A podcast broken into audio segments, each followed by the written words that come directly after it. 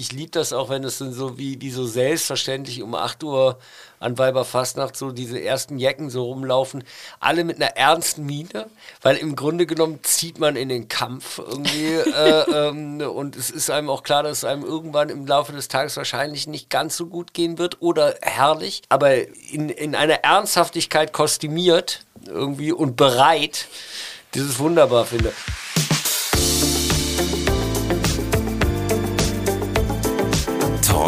Mit K.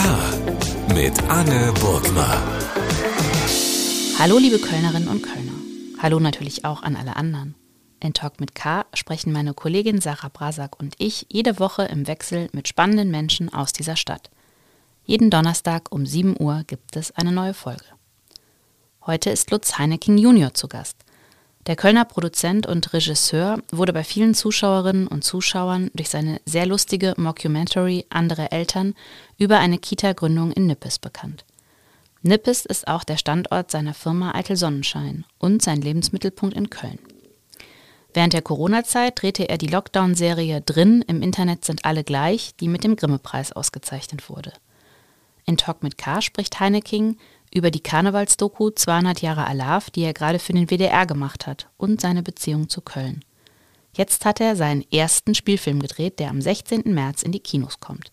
Die Verfilmung von Isabel Bogdans Bestseller Der Pfau erzählt von gestressten Bankern aus Frankfurt, die sich in Schottland zum Teambuilding treffen.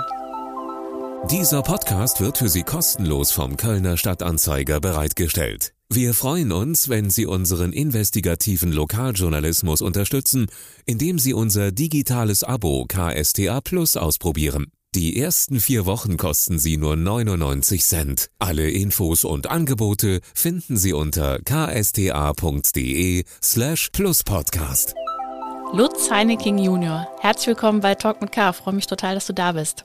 Hallo Anne. Hi. Äh, wenn man Ich dich, auch. das ist schön. Wenn man, kein Problem. Wenn man dich trifft, ähm, dann stelle ich immer fest, dass man mit dir eigentlich immer über mindestens fünf Dinge oder Projekte reden könnte. Äh, ich war dann ein bisschen beruhigt, als ich auf eurer Homepage las, nur eine Aufgabe zu einer Zeit macht Lutz wahnsinnig. Also offensichtlich habe ich da ja eine richtige äh, Einschätzung getroffen, dass du dich nicht so gut nur auf eine Sache konzentrieren kannst. Ich kann mich sogar richtig schlecht auf eine Sache konzentrieren, das stimmt irgendwie so. Also mehrere Bälle in der Luft zu halten, äh, äh, entspannt mich deutlich mehr, als mich nur äh, in die Tiefe eines Projektes zu begeben. Was aber auch eine gewisse Flüchtigkeit, die ich versuche durch Souveränität zu übertünchen, irgendwie äh, äh, mit sich gibt. Das ist lustig, weil den meisten Leuten geht es ja eigentlich genau andersrum. Ne? Also mich stresst das total, wenn ich irgendwie fünf Dinge gleichzeitig machen muss. Ja, nee, ich kann tatsächlich, also äh, äh, Multitasking ist sehr mein Ding. Sehr gut. Heute strahlen wir das aus. Es ist Weiberfastnacht in Köln. Alarv! Genau, Alarv. Ähm, wir werden natürlich gleich noch, also ich meine, du bist ja Kölner durch und durch. Also wenn jemand sozusagen hier in diesem Podcast richtig ist, dann du. Ähm, ich würde gerne mit dir sprechen zum Auftakt über den Film Alarv, 200 Jahre Kölner Karneval, den du gemacht hast für den WDR. Das ist äh, 90 Minuten. Hast du als eben Urkölner noch was lernen können über den Kölner Karneval? Ja, total. Also erstmal habe ich den ja zusammen mit Will Heugen gemacht und äh, einen ganz tollen Autor, den Dirk Kemper, die dabei waren. Irgendwie so, muss ich, äh, so irgendwie, ich habe sehr viel über den Kölner Karneval noch lernen können. Irgendwie, äh, Jetzt fällt mir natürlich nichts Konkretes ein, aber generell irgendwie so ist es natürlich bei uns bei Eitel Sonnenschein irgendwie ist der Kölner Karneval ja jedes Jahr ein Riesenthema. Wir drehen sehr viel für den Kölner Karneval auch. Wir begleiten das Dreigestirn seit Jahren. Ähm, dementsprechend ist man schon tiefer drin, als man dachte, aber die, die Historie des Kölner Karnevals und wie das eigentlich alles angefangen hat und warum es das festordnende Komitee gibt und irgendwie, äh, dass die alle dann doch auch Sinn machen, die da so arbeiten, irgendwie so, das hat mir das, dieser Film dann doch irgendwie auch näher gebracht. Weil ich also vorher immer so sehr, ja gut, na, jetzt haben sie da eine Uniform an. Ist jetzt auch nicht das Wichtigste, ne? aber ich glaube, dass diese auch so, was die Traditionskurs angeht und diesen ganzen Piff und Puff, irgendwie so, das habe ich, äh, äh, musste ich jetzt erst tatsächlich dazu lernen. Hast du, also es ist ja immer die große Frage, welche Bedeutung hat der Karneval für die Stadt? Ich meine, jetzt war ja zwei Jahre, ging es nicht so richtig. Alle, oder also die, die, die, die den Karneval lieben, sind jetzt auf jeden Fall irgendwie wieder heiß. Hast du irgendwie was darüber für dich auch so nochmal begriffen, welchen Stellenwert es eben für Köln hat? Ja, also ich, ich denke, dass der Kölner Karneval halt irgendwie äh, grundsätzlich äh, extrem wichtig ist für die Stadt und äh, ja, also Köln ohne Karneval gibt es nicht. Ich meine, äh, Jürgen Becker sagt das schon sehr gut. Irgendwie auf äh, Weihnachten könnte ich verzichten, aber auf Karneval eher nicht. Ja, klar, ist total, äh, ich glaube halt, dass irgendwie so im Kölner Karneval natürlich irgendwie, ich glaube, die, die, die, die Geburtenrate äh, ähnlich ansteigt, wieder, äh, wie wahrscheinlich, aber äh, vielleicht rede ich auch Quatsch, durch Corona ja eh äh, schon. Also man blieb ja zu Hause jetzt ist man dann wieder, äh, mischt man sich wieder mehr. Das ist richtig. Ja, ich fand auch interessant an dem Film, dass, äh, was man ja eigentlich auch weiß, aber dass auch gesagt wird, dass das, was ja heute so diskutiert wird, Alkoholexzesse und irgendwie Eskalation, das zieht sich ja eigentlich komplett durch die Geschichte, dieser Vorwurf und diese Angst, es läuft irgendwie ins, in die falsche Richtung. Naja, deshalb gibt es ja überhaupt das Festordnungskomitee, ja. weil es halt irgendwie aus dem Ruder geraten ist und so richtig eingefangen haben sie es auch nicht. Es ist aber jetzt auch schwer, dem Kölner irgendwie in, in letzter Konsequenz was vorzuschreiben. Dafür ist diese Stadt äh, äh, ja auf der einen Seite sehr, äh, äh also irgendwie auch anarchisch. Ne? Irgendwie so, ich, äh, ich und das mag ich sehr. Ne? Ich gehe manchmal ein bisschen an dieser Selbstverliebtheit der Stadt äh, zugrunde, also auch was, was ja auch im Ka Kölner Karneval-Kontext äh, oft vorkommt, aber diese Anarchie und dann irgendwie die Liebe und die gute Laune der Menschen ist schon sehr wichtig. Ich war neulich morgens um, weiß nicht, 8 Uhr, sonntags morgens war ich beim Bäcker in der in der Tankstelle und äh, noch beim Kiosk irgendwie so und es war ein wirkliches Selbstmordwetter. Und ich bin nach Hause gekommen und sag, äh, Wahnsinn, ich bin nur fröhlichen Menschen begegnet. Irgendwie so, das macht, finde ich, Köln extrem aus. Irgendwie so. Das ist halt schon schon ganz gut hier. Ja, das mag ich auch. Ich hatte auch letztens eine Freundin zu Besuch, die jetzt in Hamburg lebt und wir gingen irgendwie spazieren und durch den Park lief Samstagnachmittag irgendwie so ein Apfelsinenfunke und also in voller Montur und ja. es hat halt niemanden, also da guckt ja noch nicht mal irgendwer. Nee, das, das liebe ich auch total. Das, das ist halt, ich bin dieses Jahr, äh, also heute Morgen bin ich nicht da ähm, weil ich in Berlin sein muss. Aber ich, ich liebe das auch, wenn es dann so wie, wie so selbstverständlich um 8 Uhr an Weiberfastnacht so diese ersten Jecken so rumlaufen. Alle mit einer ernsten Miene, weil im Grunde genommen zieht man in den Kampf irgendwie. äh, ähm, und es ist einem auch klar, dass es einem irgendwann im Laufe des Tages wahrscheinlich nicht ganz so gut gehen wird oder herrlich. Also es ist ja so ein, so ein Wechselbad der Gefühle. Äh, ähm, und ähm, aber in, in einer Ernsthaftigkeit kostümiert irgendwie und bereit, dieses wunderbar finde. Und es ist auch so, dass ich jedes Jahr denke, also wie gesagt, dieses Jahr äh, bin ich nicht da, aber am Mittwoch vor äh, Weiberfastnacht, also gestern, äh, ausstrahlungsmäßig, ähm, dass ich immer, immer bis dahin denke, so, boah, nee, dieses Jahr nicht. Und dann fängt es schon sehr an zu kribbeln. Also das, ich kann das auch nicht ablegen, irgendwie so. Da aber können Sie mir noch so viele Grimme-Preise geben? Also ich bin und bleib Kölner. So.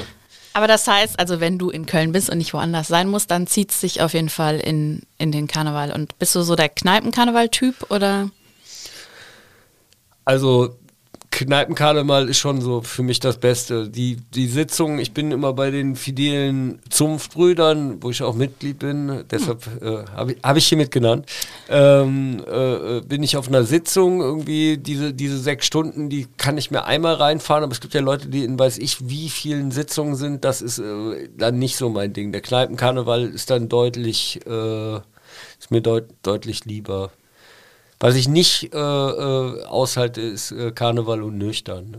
Also das ist für mich, macht das keinen Sinn.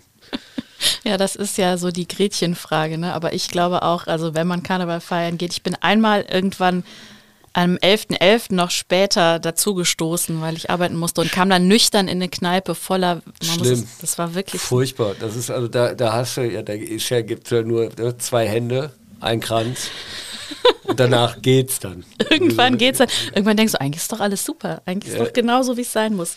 Wie ist das? Ähm, also Karneval ist ja auch viel Inszenierung und Bühne und so. Kann man was lernen vom Karneval für deinen Job? Boah, das ist eine schwere Frage irgendwie so. Also da wäre ich, bin ich jetzt nicht. Äh, man kann im Karneval, äh, ja, man kann lernen, wie man es nicht macht. Ne? also es ist ja irgendwie auch oft, äh, also ich, ich finde ja, dass Karneval auch davon lebt und gerade der Straßenkarneval und der Kneipenkarneval vom Unperfekten und vom, von, von der guten Idee im Kostüm oder, oder dem, dem, dem fröhlichen Miteinander irgendwie so. Und ähm, ich glaube, dass äh, äh, ich finde vor allem der Karneval äh, umgekehrt äh, nicht zu perfekt werden darf irgendwie so, weil das ist äh, macht ihn halt aus irgendwie so, dass er dass er Ecken und Kanten hat. Mm, total. Du hast es ja eben gesagt, ich meine, das mit der Selbstverliebtheit bei den Kölnern ist ja so ein Thema, ne? Oft auch so ein bisschen dieses, naja, dann wird so dieses, es hätte noch immer Joti Jange halt, läuft irgendwie so ins, äh, in die falsche Richtung. Aber du hast ja schon sehr bewusst entschieden, also du warst ja auch sozusagen, bist ja auch raus in die Welt, aber bist ja zurück, sprechen wir gleich noch drüber, aber bist ja zurückgekommen nach Köln. Warum hast du dich für Köln entschieden als, als Standort jetzt auch für deine Firma, für deine Arbeit? Ja, weil ich Kölner bin. Also ich, ich komme aus Nippes. Ich, äh, also die Familie kommt aus Nippes. Ich bin ja in Stommeln groß geworden, Ah. aber äh, äh, seit Ewigkeiten.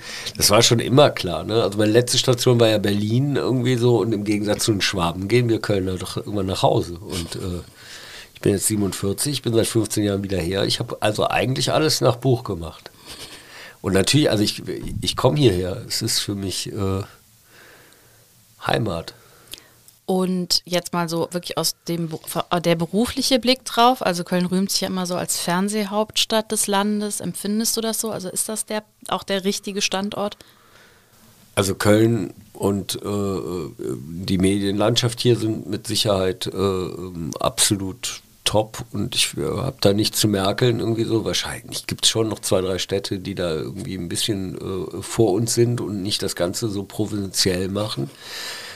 Aber ich glaube, wo man wohnt und wo man, wo man arbeitet und wo auch Sitz der Firma ist, ist, glaube ich, heute nicht mehr ganz so relevant, wie äh, es mal war. Aber ich, äh, wie gesagt, in Köln sind die Wege dann kurz und äh, es macht schon Sinn, auch hier zu sein. Aber ich würde das jetzt nicht einen, einen klaren Standortvorurteil für Köln. Äh, Nee, also würdest du sagen, das spielt jetzt keine Rolle. Also das war jetzt sozusagen Nee, eher die, die, die persönliche Entscheidung für Köln und nicht die berufliche. Nee, das war eine totale Herzensgeschichte. Ich war vorher in Berlin irgendwie so, das kann man ja jetzt auch nicht irgendwie abtun. Dass Nee, das gar eine, nicht. Eine, eine, eine kleine, also ist jetzt nicht eine, Ver also es ist auch keine Verschlechterung, aber es ist jetzt nicht unbedingt eine Verbesserung nach Köln dann von da aus zu gehen. Es ist halt anders. Also es ist einfach, hier ist äh, gut. Also das war das Gefühl, das dich wirklich zurückgezogen hat. Das Gefühl, ich bin äh, damals äh, äh, verlassen worden in Berlin und bin dann zurück nach Köln und habe aus Trotz meine äh, Produktionsfirma gegründet, Eitel Sonnenschein, weil ich dachte irgendwie so, jetzt denken sie, du stehst in der Kneipe und heulst irgendwie so, aber mach mal was anderes irgendwie so und äh, das hat mir eigentlich ganz gut getan, funktioniert. Also war der, der Name war sozusagen, äh, du hast gedacht, das war so eine Trotzreaktion, weil man fragt sich, ja, ich finde es ja ist ein sehr schöner Name, aber man fragt sich ja, woher der kommt. Na, Eitel Sonnenschein kommt vor allem daher, dass wir ähm, im, in erster Linie wollten wir Werbung machen. Und ich habe mir halt überlegt, wo, wenn nicht in der Werbung, herrscht Eitel Sonnenschein irgendwie so. Und äh, ähm, das äh, gilt aber jetzt natürlich auch für Filme und all das, wo natürlich nicht immer eitel Sonnenschein herrscht, aber am Ende vom Tag macht man ja, äh, baut man ja Bilder, deshalb finde ich das auch nach wie vor einen sehr, sehr treffenden Namen irgendwie. Aber abgesehen davon, dass er, dass er gut ist, dass er gut ankommt und irgendwie äh, ich jetzt auch nicht nochmal eine neue Marke aufbaue, aber das ist, äh, ich find, bin da sehr, sehr happy mit. Ist es eigentlich Köln oder ist es eher Nippes bei dir, die Verbundenheit? Das ist für mich das Gleiche. also es gibt halt irgendwie Nippes und dann gibt es noch irgendwie den, den, den anderen Teil von Köln. Aber es ist ja kein Zufall, dass andere Eltern, also ich glaube, das ist so die Serie, mit der du wahrscheinlich vielen Leuten irgendwie so zum ersten Mal bekannt geworden bist, dass die Nippes spielt, oder? Nee, das ist gar kein Zufall irgendwie so. Also äh, es gibt das Elternthema war da irgendwie klar, gab's haben wir, aber wir haben wirklich minimal kurz darüber geredet, ob es nicht im Prenzlauer Berg eher angesiedelt sein sollte. Jetzt ist Nippes inzwischen so ein Mini-Prenzlauer Berg. Ähm, und dementsprechend irgendwie so, äh, aber es macht halt total Sinn, sowas äh, äh, auch vor der Haustür zu drehen. Es ist halt, ist halt was anderes, wenn ich die Gemüsefrau oder im Goldenen Kappes kurz nachfrage, ob wir kurz mal was drehen dürfen, irgendwie so, äh, anstelle mir da irgendwie mit großen Drehgenehmigungen und sonst was das Leben schwer zu machen. Irgendwie. Und äh, das war uns schon auch von Anfang an bewusst, dass das äh, einen großen Heimvorteil gibt. Und den haben wir genutzt und äh, ich kann ja am besten auch aus meinem Umfeld erzählen. So, ne? Also irgendwie äh, mhm. Und äh, Nippes, äh, da sind halt so viele von diesen Eltern. Das stimmt. Aber ist das bei dir grundsätzlich so ein Ding? Also ich habe so das Gefühl, du auch gerade sagst, da sind die Wege kurz, da frage ich mal schnell nach. Also es ist ja oft erzählen viele ja auch in der Zusammenarbeit, zum Beispiel jetzt mit den großen Sendern oder so, ne, lange Prozesse, lange Wege, lange Entscheidungsfindung. Und ich habe das Gefühl, das ist nicht so deins, ne? Also du bist eher so der Typ, wir machen es jetzt einfach mal. Ja, Total, ja, das hast du ja am Anfang äh, äh, schon ganz gut gesagt, dass dieses Multitasking ist ja auf der einen Seite auch so eine gewisse Unruhe, die mich äh, beruflich durchtreibt. Also ich kann wirklich wunderbar tagelang irgendwie im Bett liegen bleiben und Fernsehen gucken oder was lesen irgendwie, ähm, wenn ich meine Brille wiederfinde. Aber äh, äh, insgesamt ist halt irgendwie dieses kurzfristige total mein, mein Ding, also auch wir haben auch immer das große Glück gehabt, dass bei den, bei vielen von den Themen, die wir so beackert haben, oder auch jetzt, ne, äh, reden wir ja nachher noch drüber, der erste Kinofilm mhm. und sowas, dass wir äh, es eigentlich immer geschafft haben, in einer sehr schnellen Zeit zu realisieren. Also von Senderanfrage bis, bis Realisierung liegen bei den Sachen nicht die, die, die bekannten Jahre dazwischen, sondern oftmals eine sehr schnelle äh, äh, Reaktionseinheiten. Das, das macht mir große Freude, dass wir inzwischen das Vertrauen auch kriegen. Früher musste man sich das, glaube ich, mehr erkämpfen, aber eben schnell, spontan, also auch was, was, was Drehbuch und äh, Umsetzung angeht, äh, ist schon sehr unseres. Das habe ich halt in der Werbung gelernt. Ne? Mhm. Also in der Werbung geht es halt relativ schnell, da wird sehr viel mehr natürlich noch auch mit Geld kompensiert, Zeit irgendwie, äh, das, das können wir nicht immer, aber ich habe große Freude daran, die Sachen wirklich sehr aktuell umzusetzen. Also der Karnevalsfilm, von dem wir eben mhm. sprachen, den wir ja äh, zusammen mit der Produktionsfirma Two Pilots gemacht haben, irgendwie, da haben wir angefangen zu drehen am 11.11. .11. und er läuft letzten Freitag. Genau. Ja, und in der Mediathek genau. natürlich. Genau, aber war das auch, ähm, also ich meine, Corona war ja echt ein großer Einschnitt für mhm. viele in dem Bereich. Äh, ihr habt dann drinnen gemacht, also ähm, auch ja, Grimme-Preis gewonnen.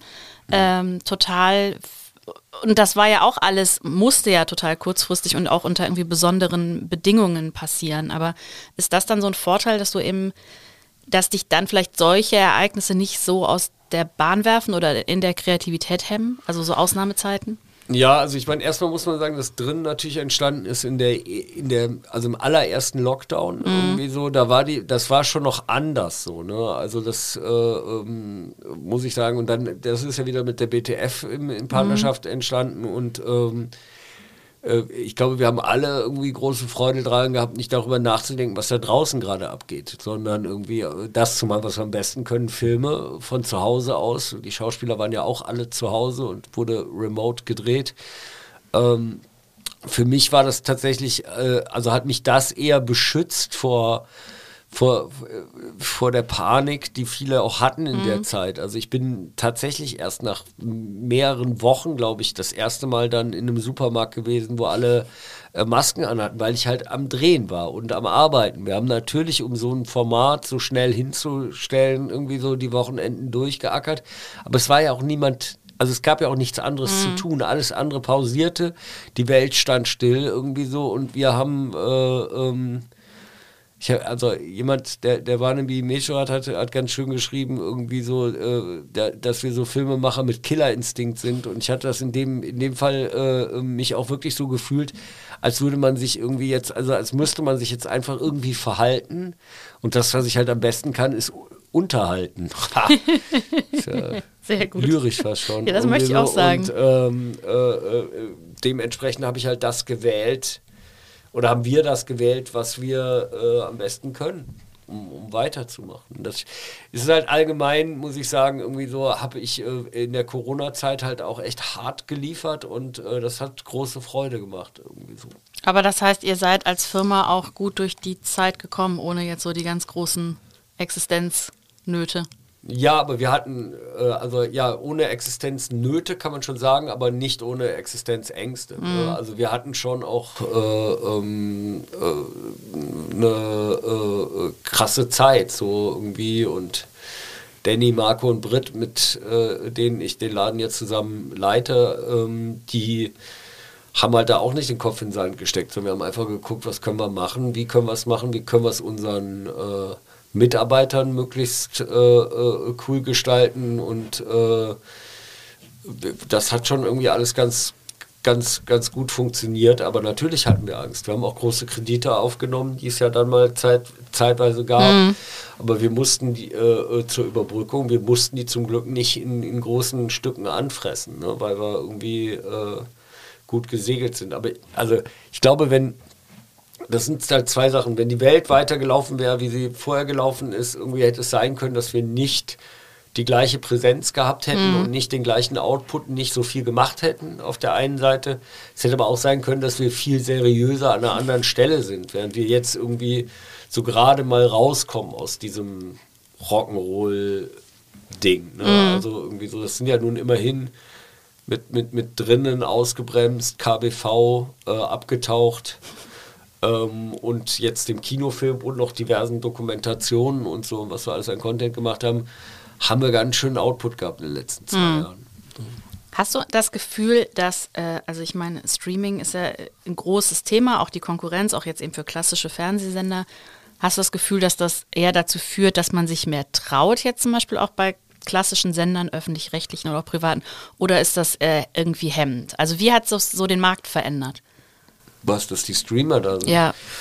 Naja, es gibt halt einfach viel mehr, also für mich gibt es viel mehr Kunden, wo ich mhm. meine, meine, meine Sachen anbieten kann. Es gibt mehr, ja, mehr Diversität im, im, im, im Programmangebot, noch in den Programmfarben irgendwie. Äh, könnte für mich alles noch mutiger sein und noch besonderer, weil es irgendwie dann doch wiederum so, so schwierig ist, äh, welche App öffne ich jetzt, um dann äh, äh doch nicht zu finden. Irgendwie, äh, es ist aber am, am, Ende vom Tag irgendwie so, glaube ich, was schön ist und was für den Markt toll ist und vielleicht, ich keine Ahnung, ich weiß nicht, ob sowas einen Zuhörer interessiert, aber äh, ähm, dass ich glaube, dass die öffentlich-rechtlichen irgendwie so auch dadurch ein bisschen so wachgerüttelt wurden irgendwie so und gemerkt haben, so wir müssen was ändern und ich finde, sie tun es auch. Also ich würde jetzt nicht äh, nicht sagen, dass die da, dass es da sehr still ist, sondern irgendwie so die und in den Mediatheken, die natürlich umsonst sind und so geht auch echt einiges ab, mhm. so und zwar gutes Zeug irgendwie so. Das ist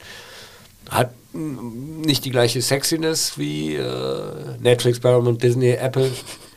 Wie sie alle, alle heißen. Amazon Prime. Ja, RTL, ja, Amazon Prime, RTL Plus. Genau. So. Aber äh, es hat halt durchaus eine große Qualität äh, zu, äh, ist da zu finden in, in all diesen Portalen. Es sind halt, ich glaube, äh, das wird sich jetzt mit Sicherheit in den nächsten Jahren rauskristallisieren, dass man A leichter die Sachen findet und äh, also ich will jetzt auch keine Namen, also so bei so zwei, drei neuen Streamern habe ich zuerst, habe ich das erstmal abonniert, was ich ja beruflich zum Glück auch einfach machen muss. Mhm. Ähm, was schön ist, weil man irgendwie eine Ausrede hat, tagelang vor Fernseher zu liegen, äh, was ich ja wie eben gesagt gut kann. Mhm. Äh, wo ich dann erstmal gesagt habe, da ist ja gar nichts für mich. Mhm. Und dann muss ich die Sachen tatsächlich finden und ich finde sie dann doch auch und äh, die haben schon alle irgendwie ihre Berechtigung. Trotzdem glaube ich, dass das ein bisschen noch zugeschnittener wird. Also dass man einfach weiß, wo man hin muss, um seinen, seinen Scheiß zu finden. Und dann ist wahrscheinlich am Ende egal, welches Portal es ist.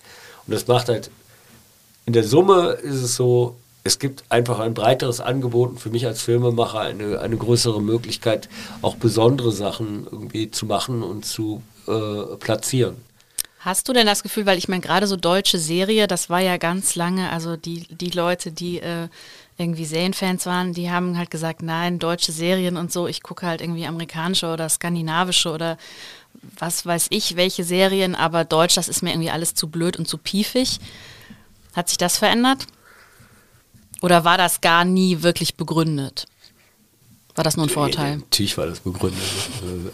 Also gibt wirklich viel Schrott und auch viele alte Sachen irgendwie so und natürlich irgendwie, also man muss da so ein bisschen, finde ich, also was man differenzieren muss, ist, dass wir, also wenn wir über amerikanische oder coole amerikanische Serien und sowas reden, dann ist es halt so, dass wir, ähm, dass wir ja am Ende vom Tag äh, über eine ähm, also das, was hier ankommt, ist ja dann auch nur der, der, der, der Sud oder äh, ähm, das, das, das rausgefilterte. Also da gibt es auch viel Schrott. Ja, ja. Ne, irgendwie so.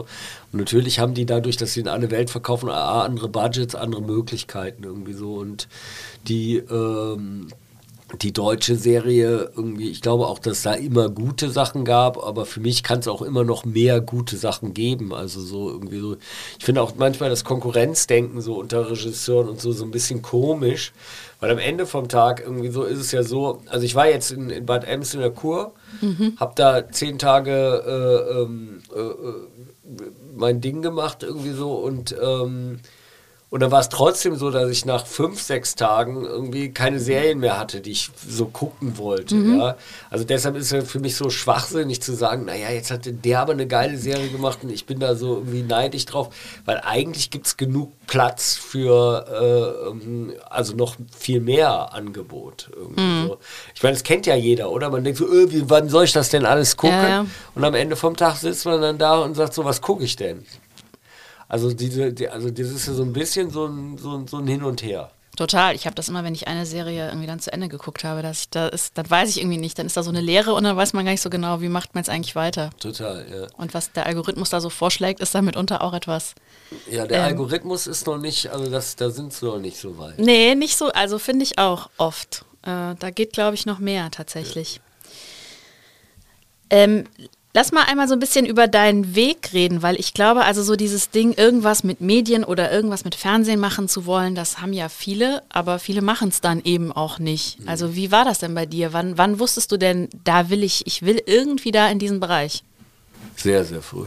Also okay. ich glaube, ich seitdem ich elf bin oder zehn wollte ich, äh, zunächst wollte ich Schauspieler werden, irgendwie so, seitdem ich 14 bin, wollte ich Regisseur werden. Also ich habe, das ist, glaube ich, auch ein Riesenvorteil, den ich gegenüber anderen äh, so, oder, oder befreundeten Biografien habe oder so, dass ich äh, immer wusste, was ich machen will. Also so, ich bin jetzt zu 100 Prozent da, wo ich immer sein wollte, irgendwie so und das äh, äh das, das macht mich natürlich auf der einen Seite auch stolz und das hat alles so, dass es so funktioniert hat, aber ich glaube, dass ich diesen Druck nicht hatte, äh, ähm, nicht zu wissen, was ich will vom mhm. Leben. Ne? Irgendwie so, das, das, das ist, glaube ich, ein Riesengeschenk. Weil ganz, also ich merke ganz viele Leute, die dann auch mit 40 nochmal überlegen, mhm. ob es nicht ein anderer mhm. Weg der klügere ist oder die, die aufhören und eine neue Arbeitsstelle anfangen oder nochmal einen ganz neuen Weg beschreiben und irgendwie so, das hatte ich halt nie. Ne? Irgendwie so, und das ist eigentlich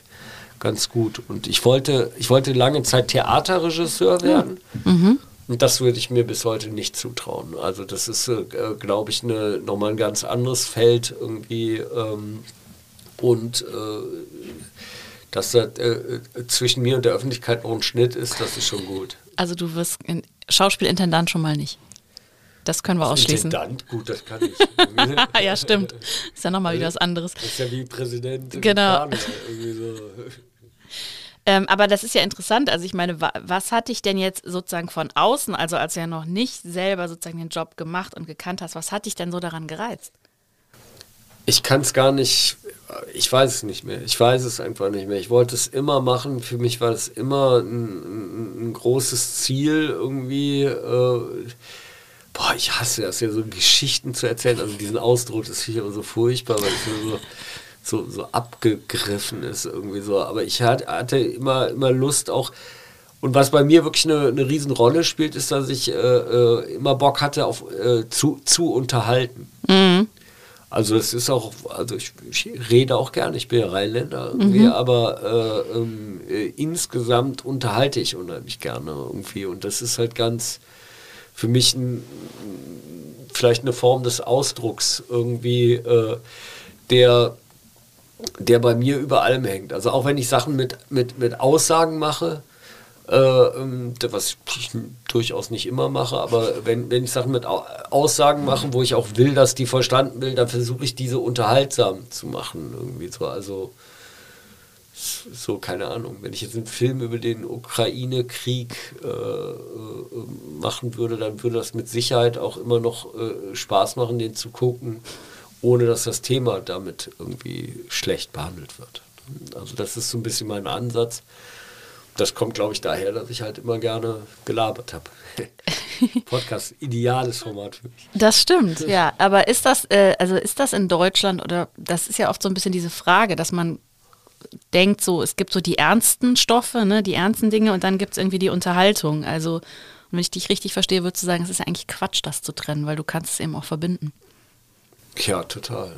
Irgendwie so, ich, also ich, ich finde, man kann das sehr stark verbinden. Das ist ja so wie U und E-Musik, die mm. man irgendwie so äh, auch immer wieder so als so zwei Sparten ansieht, wo ich aber auch glaube, dass irgendwie so auch in einem Klassikorchester wird gelacht ja. geknutscht. Also irgendwie, das ist ja irgendwie so schon, Interessante Vorstellung. schon eine, äh, eine also ich, ich, ich glaube, dass äh, gerade Unterhaltung irgendwie so ein, so ein super Vehikel ist, um auch äh, äh Message äh, rüberzubringen. Warum denn nicht? Irgendwie so. Ich meine, das ist ja auch sehr zeitgeistig. Ne? Also mm. Böhmermann macht nichts anderes. Mm. Also es ist ja äh, gut, der liest das Handelsblatt ne, und dann macht er eine Show draus und am Ende vom Tag irgendwie ähm, äh, äh, finde ich äh, das aber höchst unterhaltsam. Gut, und wenn, wenn man so gewisse Missstände auch äh, aufdecken kann, dann ist das doch ein legitimes Mittel. Und ein, ein wichtiges Mittel. Also ich finde es gut. Mhm. Jetzt ist ja zu sagen, Regisseur werden äh, ist das eine, aber so seine eigene Firma zu gründen ist ja dann nochmal wieder was anderes. Also ähm, wann, wann war klar, also du hast eben schon beschrieben, wie es war, du kamst aus Berlin zurück, aber ist ja irgendwie ein großer Schritt. Also wieso hast du dich entschieden, ich brauche meine eigene Firma? Weil mich als Regisseur keiner haben wollte. also habe ich irgendwie so, die haben halt nicht auf mich gewartet. So. Ja. Das war mir irgendwie auch relativ früh klar, dass es wahrscheinlich der, der klügste Weg ist, irgendwie einen, einen eigenen Laden zu machen. Mein Vater war auch Unternehmer, irgendwie ähm, mit einer Unternehmensberatung. Der hat da, äh, damals war mein Bruder ja auch, der Peter, auch noch äh, Teil äh, der Idee, da zusammenzugehen und ähm, haben entsprechend Rückenwind bekommen und haben dann irgendwie äh, gesagt, eine eigene Firma macht total Sinn. Und ich weiß nicht, ob ich heute so 17, 18 Jahre später irgendwie immer noch äh, eine Firma aufmachen würde, ob ich nicht tatsächlich versuchen würde, nur ähm, kreativ zu arbeiten irgendwie, aber ähm, ich spare ja ganz bewusst das Wort künstlerisch, weil ich das auch immer so ein bisschen so, äh, seltsam finde für unseren Berufsstand, aber egal irgendwie, ähm, aber dieses äh, ähm, äh, Ding äh, mit, der, mit der Firma äh, hat halt einfach damals Sinn gemacht und jetzt komme ich da nicht mehr so leicht raus. Irgendwie so. Also nicht, dass ich daraus, nicht, dass ich daraus will, ne? aber äh, es ist äh, einfach, genau, jetzt habe ich es am Bein und äh, da arbeiten auch viele Menschen und äh, für die ich mich verantwortlich fühle irgendwie und die werde ich ganz sicher nicht hängen lassen. Warum tust du dich mit dem Wort künstlerisch schwer im Zusammenhang mit deinem Job? Ich tue mich mit dem Wort Künstler schwer. Okay. Irgendwie so, ja, weil ich halt irgendwie, wie gesagt, irgendwie mich eher als, als, als äh, Entertainer oder Unterhalter, irgendwie, um es deutsch zu nennen, irgendwie äh, empfinde und jemand, oder vielleicht als Geschichtenerzähler, aber ich finde, ein Künstler ist jemand, der irgendwie in der, in der, in der Tiefe seiner Arbeit irgendwie äh, etwas schafft wo es am Ende vom Tag äh, schön ist, wenn ein Publikum das versteht, aber es nicht unbedingt der, der, der, der Urzweck äh, des Handelns ist irgendwie so. Und so empfinde ich Künstler. Ich habe ganz liebe Künstler neben mir wohnen und die machen wirklich ganz tolles Zeug. Bildnerisch, Ingrid und Rainer sind äh, aber das ist halt nochmal so ein ganz anderer, ein ganz anderer Output, den die haben, mhm. irgendwie so.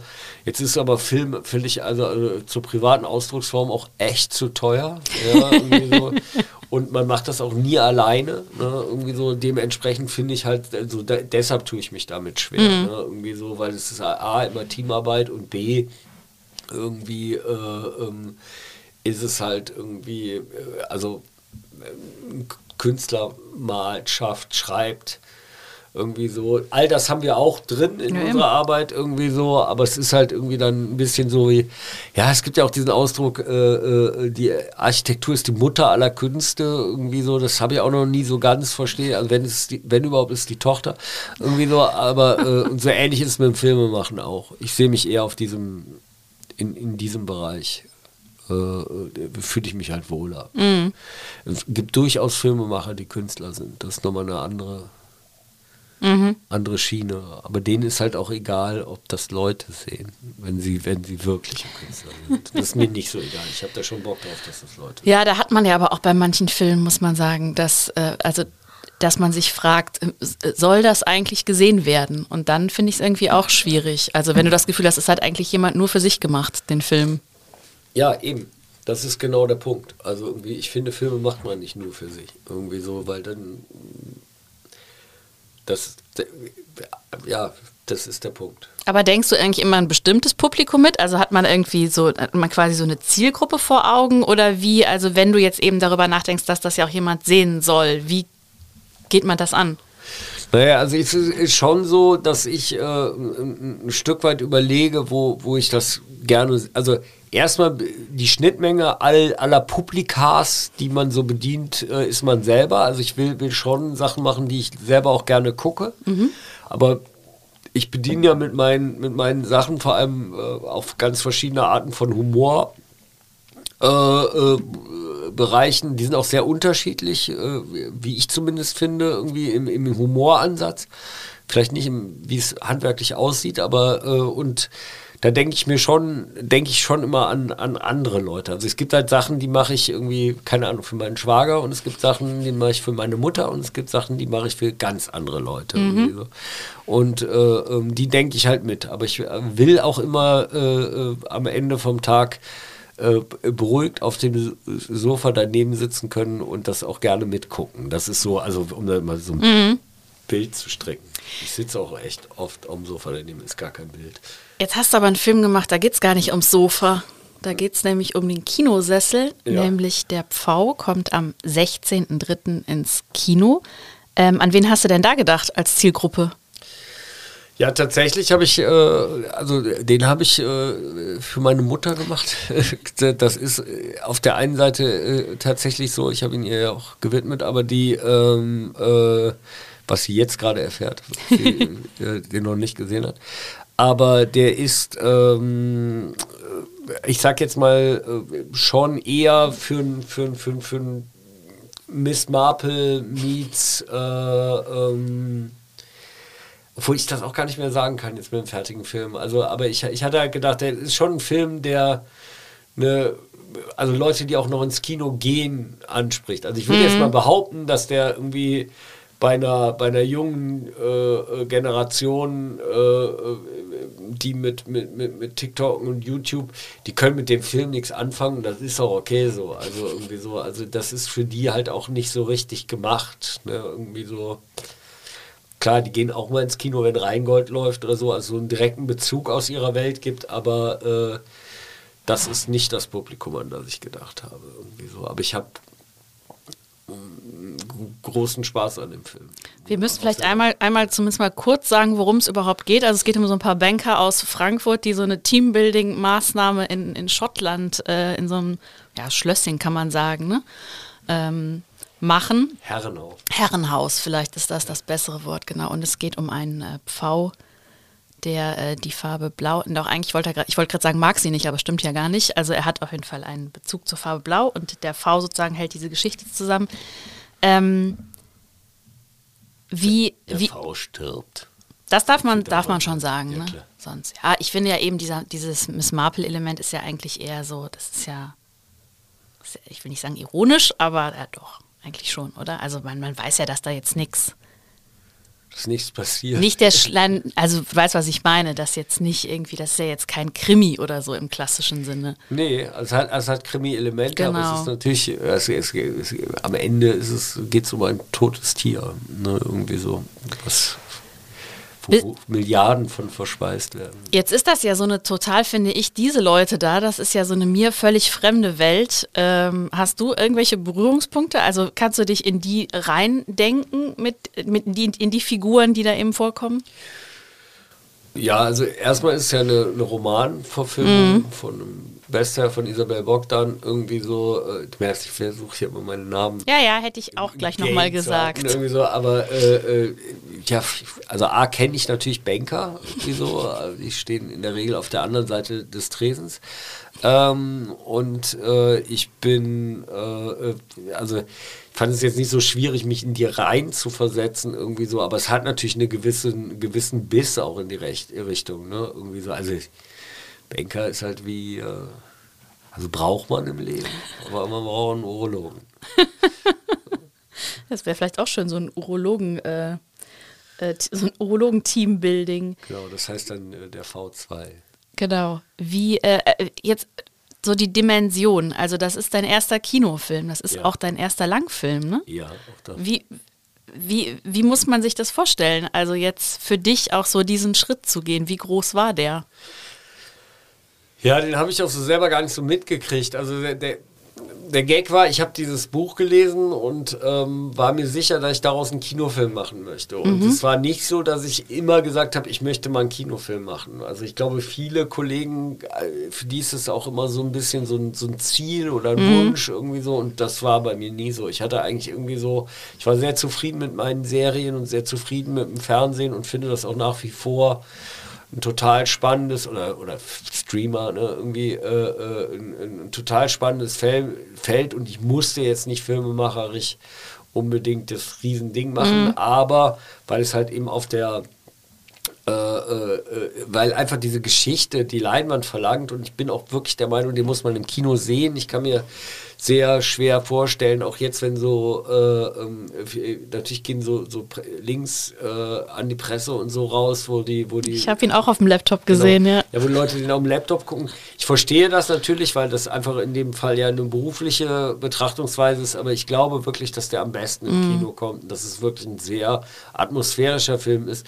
Also war es eher so, der Stoff hat das Medium bedingt. Und das ist oft so bei mir. Ne? Mhm. Also es ist oft so, dass ich halt denke, so, wo passt das denn jetzt am besten hin? Also nicht nur in welchen Sender, sondern eben auch in welche Form. Ich habe ja sehr kurze Formen gemacht mit World of Wolfram mhm. und drinnen oder so und äh, ähm, eben auch längere. Aber das ist tatsächlich das erste Mal, dass es irgendwie so äh, 104, glaube ich, 104 Minuten am Stück eine Geschichte erzählt wird lustigerweise auch wieder in Kapiteln, aber äh, ähm, äh, die, die, die auch eine gewisse Überschneidung haben, aber äh, das mit den Kapiteln kam äh, uns erst im, im, Prozess so. Also es war jetzt nicht so, jetzt haben wir gedacht, so, wir machen jetzt wieder Häppchen, damit das sich nur anfühlt wie ein Film. Und ich glaube auch, dass das gelungen ist. Aber es ist halt irgendwie am Ende vom Tag äh, ein, ein äh, ja, es ist halt der erste Kinofilm und ich bin sehr zufrieden. Spannend ist jetzt, ne, was geht jetzt mit Marketing? Gehen die mhm. Leute wirklich da rein? Irgendwie so, ist der Film richtig verstanden worden? Weil da merke ich halt auch irgendwie so, dass ich den teilweise irgendwie auch ein bisschen anders sehe, irgendwie als, als jetzt vielleicht äh, ähm, äh, der ein oder andere Kritiker. Wir hatten jetzt so Pressevorführungen, mhm. da, hat man, da redet man ja danach irgendwie so, die fanden halt irgendwie ein die fanden auf der einen Seite Sachen nicht so gut, die ich gut fand, und auf der anderen Seite fanden die Sachen sehr gut, die ich gar nicht als so besonders empfunden habe. Also es ist halt eine total spannende, äh, äh, also es nimmt gerade so einen spannenden Lauf und äh, ja, aber ich glaube insgesamt irgendwie so können wir sehr zufrieden sein. Also auch mit dem Feedback, was wir da so einsammeln. Wie gesagt, also es geht eher um Einzelelemente, die mhm. ich irgendwie extrem aber kannst du jetzt bei so einem, dann auch so einem großen Projekt und eben so einem großen Film, kann man dann so die Art, wie du beschrieben hast, wie du arbeitest, geht das dann überhaupt noch oder muss das nicht alles irgendwie sehr strukturiert und sehr geplant sein? Damit ja, das, das war tatsächlich, also, also diesmal war es, äh, äh, es war auch eine, eine, ziemliche Herausforderung, weil wir mit relativ wenig Zeit diesen Film gemacht haben. Mhm. Und das heißt, die, die Improvisation und das Freie, was, was mir sonst sehr, sehr wichtig ist, äh, ähm, haben wir hier nur zu, zu, zu, einem gewissen Teil irgendwie umsetzen können. Trotzdem haben wir uns das nicht nehmen lassen und ich habe, das ist wirklich ein hervorragender Cast und mm. dieser hervorragende Cast irgendwie so, äh, die wussten schon, wenn sie mit mir auf diese Reise gehen, dass, dass ich äh, am Ende vom Tag mir die, die Szene wichtig ist und nicht was, was, was das Buch jetzt so vorgibt. Und äh, das hat schon auch sehr gut funktioniert. Und ein Film entsteht ja in der, also die, klar, im, im Dreharbeiten ist die eine äh, Form der, der Improvisation, aber wenn ich dann mit meinem lieben Ole im Schnitt sitze, irgendwie setzen wir das Ding halt auch nochmal neu zusammen und äh, es gibt viele Elemente, es gibt ja auch das von mir eigentlich gar nicht so gemochte äh, Voice-Over-Element, es mhm. gibt äh, äh einige Dinge, die wir halt irgendwie hinterher noch so äh, anbauen konnten, irgendwie so, äh, die, die, die, den Film dann irgendwie noch runder gemacht haben. Es gibt, keine Ahnung, äh, die, die, die beiden von Zeitverbrechen, die irgendwie. Ja, das fand ich sehr schön, die da den Podcast eigens eingesprochen haben, wie ich dann im Abspann las. Ne? Ja, ja, also, total. Ja, mhm. ja, ja, ich war bei denen, das war auch ganz spannend, weil ich die auch immer höre, irgendwie so, wenn ich nicht Talk mit K höre. Ja. Und ähm, sehr gut. Die, ähm, äh, ja, also ich meine, so Sachen, das sind halt so Elemente, die man dann hinterher noch dazu mhm. und das Ganze anreichert und so wird das dann immer mehr ein Film. Ne? Aber klar, wenn gedreht ist, ist gedreht und die Improvisation ist bei der Sache jetzt sicherlich äh, äh, mehr auf der Strecke geblieben, als es mir lieb gewesen wäre. Aber da ich mit dem Film sehr zufrieden bin, irgendwie so, ist das eine Sache des Prozesses. Ne? Ich habe gerade festgestellt, dass das Voice-Over ja sozusagen auch den, den Bogen schlägt zu dem Allah-Film. Äh, ist ja in beiden Fällen Annette Frier. Ja. Ähm, die auch das Kölner Element übrigens noch in den Film bringt. Äh, das ist mir natürlich aufgefallen. Also Nippes ja. kommt auch vor. Ja, natürlich kommt Nippes vor. Kommt, aber es kommt nicht in jeder deiner Sachen ja. vor, oder? Doch? In der Regel schon. Habe ich mich dann nämlich gefragt, weil ich dachte, ach, guck mal. Also irgendwie kommt Nippes fast immer vor. Irgendwie irgendwas, ja genau. Annette spielt die Köchin. Genau. Helen, Helena oder Helen, Helen, glaube Helen, ich. Helen. Genau, irgendwie, mhm. die, ähm, äh, die kommt aus Köln-Nippes, die redet auch Kölsch. Die FC-Hymne kommt vor. Die FC-Hymne kommt auch vor, ist natürlich es auch. Kommt einiges vor, was, was so äh, Anleihen sind an, an, an, an die Heimat. Irgendwie so. Meine, meine Urgroßeltern hängen an der Wand. Ach. Das Bankhaus heißt Bankhaus Richard Edel, was äh, immer noch steht auf der Schildergasse und was äh, mein okay. das Bankhaus meiner Urgroßeltern ist. Ach witzig, okay, das ist mir jetzt nicht, nee, also, woher das ist mir nicht wissen? aufgefallen. Weiß, weiß, genau. keiner. Ich glaube, keine Ahnung, ich weiß nicht, ob das die, die Leute, die den Film gemacht haben, neben mir das wissen, aber äh, da sind schon so einige äh, Dinge, die, die man dann immer noch so verewigt. Und natürlich irgendwie so Köln ist immer dabei. Köln ist eigentlich immer dabei. Du bist auch dabei übrigens. Ist ja, mir aufgefallen. Du bist auch immer dabei, oder? Irgendwo sieht man dich auch immer. Ja, das ist so ein bisschen so, so Hitchcock. Genau, ich wollte es nicht, ich wollte fragen, bist du der nächste Hitchcock? Aber dann dachte ich, komm. Ja, ich, ich bin kommen in dem Film tatsächlich sehr kurz vor. Ja, ich hab, hatte ursprünglich noch eine Größe. Es gibt am ah. Anfang auch so ein äh, ähm, so ein Trainer, Voice-Over, also wo so ein, so, so, ein Coach spricht auf so einer CD, das ja. hatte ich ursprünglich auch gesprochen. Das haben sie mir aber nicht durchgehen lassen. Da war ich dann äh, äh, nicht klar genug. Und es ist, glaube ich, sehr klug, dass das jetzt ein, ein, ein Sprecher macht. Aber äh, ich komme kurz vor, ja, und äh, spiele einen, einen, ganz kurz einen Gast, genau. der anreist. Das, äh, ich habe dich auf jeden Fall aber entdeckt, das kann man, das kann man festhalten. Ist das eigentlich als bei, bei so einem Ensemblefilm, also wenn man jetzt, man hat ja nicht die eine Hauptrolle, ja. wie das ja oft sonst irgendwie bei einem klassischen Spielfilm ist, sondern ich würde sagen, alle sind ungefähr eigentlich zu gleichen Teilen irgendwie beteiligt und zu sehen. Äh, macht es leichter oder schwerer, weil man sich irgendwie nicht so auf, auf, sagen wir jetzt mal, vielleicht zwei Hauptdarsteller konzentrieren kann?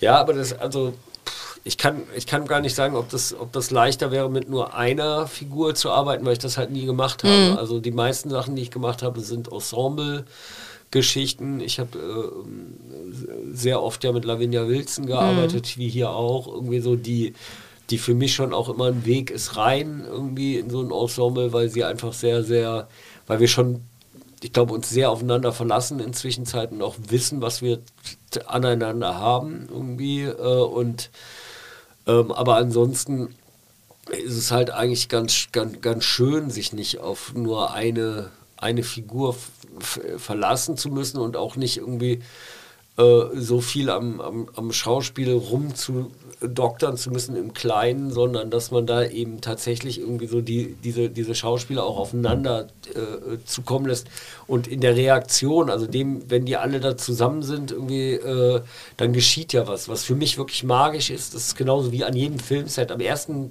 Drehtag weiß jeder, diese Menschen haben sich noch nie gesehen. Wir haben große Teile hier mit einem internationalen Crew gedreht, irgendwie so.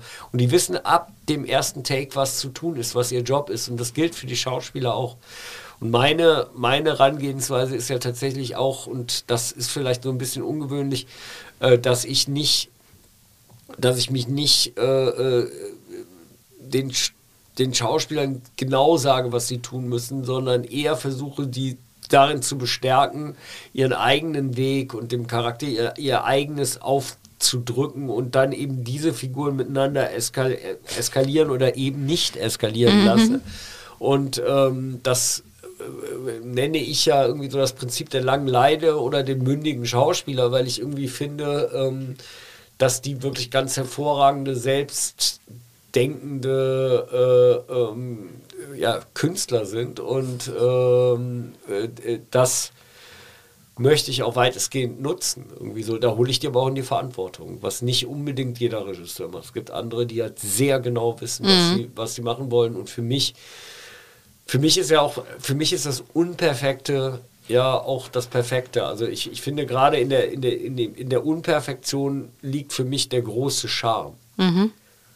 So wie in dieser wunderbaren Stadt. Das ist halt irgendwie äh, für mich wirklich wichtig, dass es nicht geleckt ist, dass es nicht total sauber ist, dass es eben nicht aussieht und sich anfühlt wie so eine Zahnpasta-Werbung. Ist das eigentlich, also kann man das Filme machen eigentlich vergleichen mit der Situation von denen? Also die sitzen da in diesem Herrenhaus, die werden dann auch noch eingeschneit. Das heißt also, man ist wirklich man ist ja in dieser Blase völlig, sind die ja jetzt in diesem Teambuilding-Ding, deswegen machen sie es ja auch, aber ist das eigentlich ähnlich beim Filmemachen? Also bist du dann auch wirklich in der Zeit in der totalen Blase? Ja, also es ist, es ist natürlich stark so, aber äh, man lebt ja auch ein Leben. Also äh, äh wenn die Katja anruft und die Tiffy ist krank, also es ist unser Starkill, genau, irgendwie so, dann äh, ähm, äh, habe aber auch ich in der Blase ein Problem, weil mich das natürlich irgendwie angreift. Aber generell ist natürlich so, ja, man ist eine ne, ne, ne Zeit lang wie, wie in, einer, in, einer, in einer kleinen familienartigen Situationen und äh, äh, hat ein Ziel und wie gesagt, ne, das sind teure Tage irgendwie so und da sollte auch was bei rumkommen, so in der Regel. Aber wie gesagt, ich bin, bin da bin ich echt sehr entspannt, weil irgendwie am Ende vom Tag irgendwie immer aus dem Improvisieren heraus, also nicht nur dem Improvisieren vor der Kamera, sondern auch eben mit Situationen umgehen, irgendwie keine Ahnung, das kann die Kamera gar nicht so hoch, weil da plötzlich eine Decke ist oder so, dass man damit halt umgehen muss und dass dadurch irgendwie etwas entsteht, was ich sehr, sehr, sehr, sehr gern mag und auch, auch mitnehme. Und da gibt es andere Kollegen, die sehr viel planerischer an die Sache rangehen. Aber da habe ich kein Zick für. ja, ich glaube ja, dass viele Leute, die jetzt nicht sozusagen in, in, dem, in deiner Branche arbeiten, also wenn man so drauf guckt, dann ist ja eigentlich immer ähm, klar, man hat Schauspieler, Schauspielerinnen auf dem Schirm, vielleicht noch einen Kameramann oder eine Drehbuchautorin. Männer. Oder Kameramänner, genau. Und halt ein Regisseur. Aber wie viel da ist, hast du eben auch gesagt, das ganze Team, also ich meine, wie viel da eigentlich dranhängt, ist, glaube ich, den meisten Leuten ja gar nicht klar. Also ihr steht da ja nicht irgendwie mit zehn Leuten am Set oder mit 15, sondern ich weiß gar nicht, wie viele Leute stehen dann da, wenn ihr so einen Film dreht. Zwischen 80 und 100, ja. würde ich sagen. Das ist, so, ein, so, ein, so ein Drehteam. Aber gezählt habe ich ja auch nie irgendwie so. Äh, ja, das sind viele Menschen. Also gerade beim V ähm, spielt ja irgendwie äh, die, die Ausstattung von der Debbie, mhm. die auch wieder ein Riesenteam hinter sich hat, irgendwie so eine ausschlaggebende Rolle, um die Stimmung hinzukriegen. Irgendwie, wir haben gedreht in Belgien Teil, äh, die Außenschüsse, ja, spielt in Schottland, aber wir, und da schneit es nun mal nicht. Also man braucht auch Schnee, den man irgendwie herstellt. Und es gibt halt ganz viele ganz viele Sachen und auch Experten für alles Mögliche irgendwie so. Ähm, äh, das ist, wie gesagt, für mich jeden Tag auch wieder beeindruckend, irgendwie so, dass die alle kommen, weil ich mal irgendwann ein Buch gelesen habe. schon auch ein geiles Gefühl. Ne? Irgendwie also, schon, ja, das glaube ich. Genau. Ich bin aber wirklich auch immer wieder beeindruckt, mit was für Experten man das zu tun hat und die einem irgendwie über alles Mögliche etwas beibringen. Und es ist nicht nur beim Dokumentarfilm so, sondern dass man bei allen Filmen immer sehr viel lernt und wieder in so eine Welt eintauchen kann irgendwie und das machen. Ich fand das schon früher, als wir nur so also als wir nur Werbung gemacht haben, nur Werbung ist mhm. auch irgendwie übertrieben, weil es wirklich auch nochmal ein Feld ist, dem, dass man an Orte kommt und äh, an diesen Orten werden einem ja irgendwie automatisch die Schokoladenseiten gezeigt, weil man irgendwie äh, ja da drehen will. Und äh, ähm, ich finde das ein, äh, äh, total super, dass man sich mit so viel Experten, so viel Expertise, mit so vielen schönen und äh, oder gewollt hässlichen Orten irgendwie äh, äh, immer wieder in sowas, in sowas reintauchen kann. Ähm, und umgeben ist von, von, von so viel Wissen und weil ich habe äh, von den meisten Sachen, die die Leute da machen, wenig bis gar keine Ahnung. Das Einzige, was ich, also ich, ich weiß nur, wie es logisch zusammenkommt. So, das ist das ist meine Aufgabe. Aber das, keine Ahnung von Schusswaffen oder ja, ja, von, von, ist, glaube ich. Wie man Tier ausnimmt oder äh, alles Sachen, die jetzt im V eine Rolle spielen. Oder wie heiß ein Hot Tub sein darf, damit man darin nicht, äh, äh, äh ähm, damit das äh, äh, Blut nicht zu Eiweiß wird und so. Habe ich keine Ahnung von. Tendenziell hätte ich das Ding jetzt erstmal auf 60 Grad hochgehitzt und gesagt, so ist er eiskalt draußen, da wird schon wieder abkühlen. Aber und da kippt man dann die Schauspieler um. Da gibt es zum Glück Leute, die sagen, das kannst du nicht bringen. ich glaube, das wäre nicht so gut geworden. Ja, ja. Nee, aber wie gesagt, so Sachen irgendwie so und das, das äh, lernt man dann auch so. Ne? Ich habe ich hab ein, ein große, großes Glück, dass ich sehr wenig vergesse mhm. und äh, ich diese Sachen dann auch irgendwie ein, ein Leben lang an Wissen mit mir tragen kann. Ja, also aber immer gefährliches Halbwissen. Das ist jetzt nicht. Äh, ja, aber da geht es ja darum, das gut zu verkaufen. Also ich meine, das ist ja wahrscheinlich. Genau, aber wenn ich bei ihr auch sitzen würde, würde ich mich nicht anrufen. So. also so, das ist so, wie gesagt, aber das ist, macht wirklich Spaß.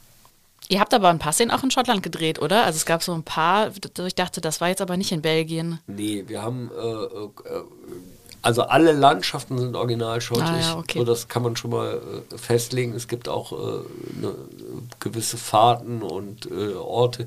Es war nur, dass, dass dieses Herrenhaus haben wir in Belgien getroffen, das äh, gefunden und auch gesucht. Das gab einmal irgendwie, äh, weil es ein sehr gutes äh, ähm, Tax-Shelter, ähm, wie sagt man, Förderungssystem mhm. gibt, auf der einen Seite, aber auf der anderen Seite war tatsächlich das Problem, dass wir unter Corona-Bedingungen ähm, äh, auch nicht raus aus der EU wollten, irgendwie so. Und das Buch so. spielt nun mal in Schottland irgendwie so und ich hätte das am liebsten alles in Schottland gedreht. Aber die Schotten haben die Schotten dicht gemacht. Also es gab teilweise in Schottland äh, äh, äh auch Einreiseverbot mhm. allgemein. Also äh, und äh, auf die Karte kannst du halt dann auch nicht setzen. Also wir haben in Schottland recherchiert. Ich war öfters in Schottland und ich werde auch privat gerne noch mal hinfahren. Aber ich glaube, es war klug, das so zu machen.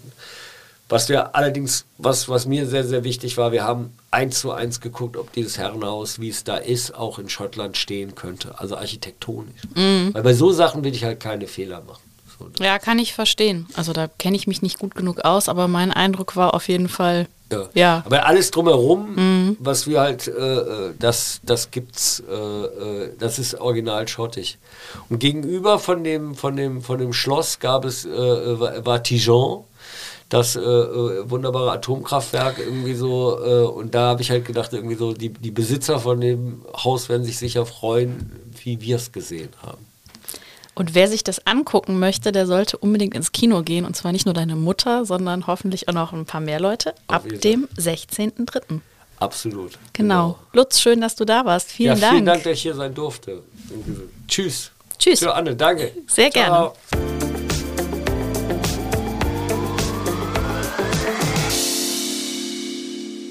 Möchte an dieser Stelle auf unseren Podcast True Crime Köln hinweisen. Dort hören Sie alle zwei Wochen samstags eine neue Folge über einen spannenden Kriminalfall. Die gesamte Podcast-Familie des Kölner Stadtanzeiger finden Sie unter ksta.de slash podcast oder indem Sie das Stichwort Kölner Stadtanzeiger bei einer Podcast-Plattform eingeben. Mich erreichen Sie per Mail und ich freue mich immer über Feedback an anne.burgmer.ksta-medien.de. Bis zum nächsten Mal sage ich vielen Dank fürs Zuhören und bis bald. Und nicht vergessen, die nächste Folge Talk mit K gibt es nächste Woche Donnerstag um 7 Uhr.